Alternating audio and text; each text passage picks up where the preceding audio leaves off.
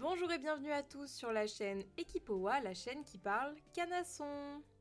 Bon, aujourd'hui je vais niquer l'ambiance d'entrée de jeu parce qu'on va parler de la mort des chevaux.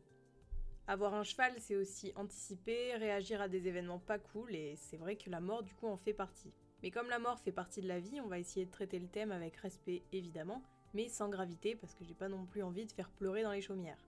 Et au cas où le pire arriverait, il est intéressant de savoir ce qu'on attend de nous parce qu'on sera probablement plus trop capable de réfléchir et de faire des recherches le jour J. Même si, bien évidemment, j'espère que vous ne le vivrez jamais et je ne le souhaite à personne. On va donc voir sous l'angle du propriétaire ce qu'on doit faire en cas de décès, et ensuite on verra ce qui va se passer pour eux après le passage de l'écarissage. D'ailleurs, je fais juste une petite aparté, je le fais jamais en début de podcast ni même vraiment à la fin, mais vous pouvez vous abonner si jamais euh, bah, la chaîne vous plaît, si vous aimez les thèmes, si vous aimez euh, les sujets. Bref, faites ce que vous voulez, mais sachez juste qu'un petit abonnement, un petit commentaire ou un petit like, ça me ferait grandement plaisir et ça m'aiderait fortement. Merci Donc on commence directement avec la première partie qui concerne donc plus les papiers, les démarches à opérer. Je précise simplement qu'on va traiter ici que du cas des animaux qui ne sont pas destinés à la consommation humaine. Voilà, aparté, ça c'est dit. Déjà, il faut savoir qu'il est absolument interdit par la loi française d'enterrer son cheval soi-même, même s'il s'agit d'un poulain, d'un falabella, euh, un cheval qui n'est pas plus gros qu'un chien. Pour l'anecdote, c'est passible de 3750 euros d'amende. C'est mis sur la table. Maintenant que le contexte est posé, on va pouvoir passer aux différentes étapes, et on en compte 4. La première, il faut d'abord contacter une société spécialisée dans l'écarissage ou l'incinération des chevaux pour enlever le corps dans les 48 heures après le décès. Il est important de prendre en compte que cette opération elle peut prendre plusieurs jours, il faut donc pas être trop pressé et se préparer à croiser la dépouille pendant potentiellement plusieurs jours. Je fais pas du tout ça pour faire une blague un peu chelou, malsaine, euh, mais c'est vraiment des choses auxquelles on s'attend pas forcément quand on n'a jamais été confronté à ça. Et bon, c'est pas une surprise euh, des plus agréables, donc c'est toujours bien de le savoir. La deuxième étape, même si c'est pas vraiment dans un ordre chronologique, c'est des, des choses qui se font un petit peu conjointement, le professionnel se charge de l'enregistrement de sa mort auprès du cire. Faut savoir que l'enregistrement de la mort est obligatoire et que du coup le professionnel s'en charge au lieu que ce soit vous. Pour qu'il puisse le faire, il faudra donc livrer les documents d'identification euh, à ce service-là qui viendra chercher le corps pour qu'il puisse faire son boulot. Après, si jamais vous l'oubliez le jour de l'enlèvement, que vous avez juste pas envie qu'il le fasse, euh, etc., vous pouvez l'envoyer vous-même au cire. Troisième étape, certainement la plus dure, il faut rendre accessible le cheval décédé au service d'écarissage. Effectivement, le professionnel, il vient avec un gros camion qui ne passe pas partout. Le mieux, c'est de le déplacer sur une surface bétonnée et plate pour permettre la désinfection et le retrait du corps rapidement et simplement. De la même façon, il ne faut pas oublier qu'un corps devient rigide dans les 6 à 10 heures qui suivent le décès, donc il est important de le déplacer assez rapidement si c'est nécessaire. Dernier conseil en ce qui concerne cette étape, euh, certains services d'écarissage recommandent de le recouvrir de paille humide. Voilà, la quatrième étape, c'est tout simplement le retrait du corps, donc il faut être là le jour J pour bah, indiquer au professionnel où est le corps, lui donner les papiers, etc. Et cinquième et dernière étape, si vous le souhaitez, vous pouvez récupérer le document d'identité du cheval après sa mort.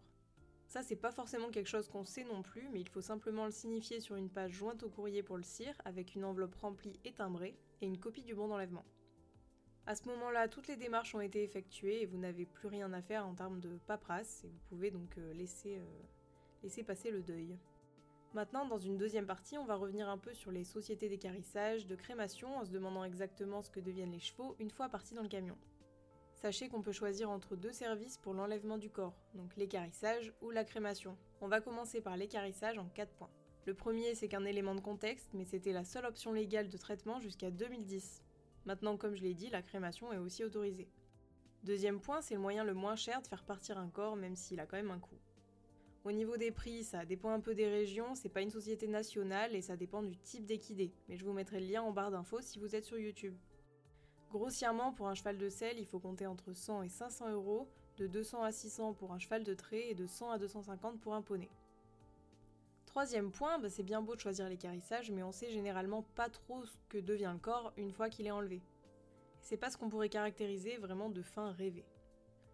Le corps il est d'abord récupéré grâce à un grappin et mis dans un caisson du camion. Ensuite il est remis à un point de collecte de cadavres d'animaux comme des vaches, des cochons, des poules, où il est ensuite recyclé. À ce moment-là, vous devez sûrement vous demander ce que c'est un petit peu ce terme de recyclage et je vais y aller assez crûment parce qu'à un moment donné, nous dire que Caramel est parti rejoindre le royaume des poneys et il vit heureux avec tout plein de copains, bon, on n'y croit plus. Le recyclage, il consiste donc à broyer les matières crues, les mettre... C'est horrible ce que je raconte. Le recyclage, consiste donc à broyer les matières crues, les mettre dans de grands cuiseurs pour enlever l'eau, pour ensuite presser la matière sèche. Après tout ce traitement, il restera deux substances, de la farine animale et de la graisse animale. Ces deux matières, elles peuvent servir à l'alimentation des animaux de compagnie, des animaux d'élevage, à la production d'énergie, de biocarburants, à des usages industriels, cosmétiques, dans la composition de savons, lubrifiants ou encore de la peinture. Ça a vraiment beaucoup d'usages. D'ailleurs, si vous voulez savoir si votre crème Nivea est faite à partir de matière animale, il faut regarder tout simplement sa liste Inky. Cette liste, c'est tout simplement les ingrédients et il faut regarder si le talowatt de sodium apparaît. Après attention, je dis pas du tout que des cadavres de chevaux se trouvent dans votre crème, on est tous d'accord, mais ça signale simplement la présence de graisse animale, les plus courantes étant celles de bœuf et de porc. Voilà, donc la partie la plus dure, euh, pas sympa de l'écarissage est passée, maintenant on va s'intéresser à l'incinération ou la crémation. C'est vrai que bon, quand on met face à face l'incinération et l'écarissage en sachant tout ce qu'il y a derrière, certains propriétaires ont un peu plus du mal à laisser partir leurs animaux euh, au service d'écarissage. Je peux comprendre. Donc on va voir maintenant le procédé de l'incinération, ce que ça implique, son coût, etc. Déjà, il faut savoir que la crémation, elle fonctionne en deux catégories. Vous pouvez choisir la crémation individuelle ou collective. Dans le cas de la crémation individuelle, vous pouvez généralement récupérer la totalité des cendres, et dans le cas de la crémation collective, en récupérer une partie euh, de manière symbolique. Dans le cas d'une crémation, qu'elle soit individuelle ou collective, le service de transport du corps est généralement individuel et effectué sous 24 à 48 heures. Et de la même façon, l'organisme prend lui aussi en charge la déclaration du décès auprès du CIR. Maintenant, on va passer au tarif, et bon, bah, c'est là que le bas blesse, parce que la crémation est un petit peu plus chère que l'écarissage. J'ai pris pour exemple le site Orsia, qui est assez bien fait, assez intuitif, et qui est le principal service de crémation en France. Leur tarif pour une crémation individuelle, il s'élève à 1950 euros, quel que soit liquidé. Rappelez-vous, pour l'écarissage, on était plutôt à 500 max, donc c'est vrai que ça fait quand même euh, largement la différence. Pour la crémation collective, elle se situe entre 820 et 1220 euros selon le gabarit du cheval, et bon bah là je pense qu'on a à peu près tout dit, autant sur l'écarissage que sur la crémation. Voilà, bon, ce podcast c'était pas le plus long du monde, mais je pense qu'il a dû répondre un petit peu à toutes les questions du sujet.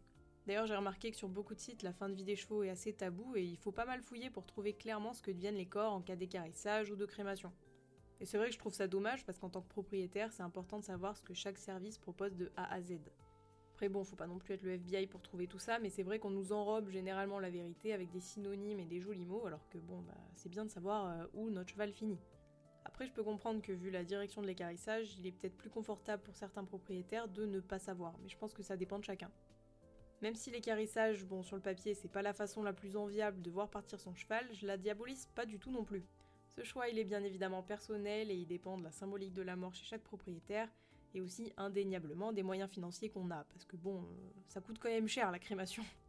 Toujours est-il qu'il est important de savoir ce qu'on doit faire en tant que propriétaire, parce que c'est un drame bon, bah, qui prévient pas et qu'on est bien trop triste pour penser à la paperasse euh, le jour J. Pour finir, j'envoie tout le courage du monde aux propriétaires qui sont en deuil, parce que je mesure la peine ressentie, et bah je vous dis à la prochaine fois. J'espère que ça vous aura plu, vous pouvez me le dire en laissant un petit like, etc. Je vais pas insister. Tchuss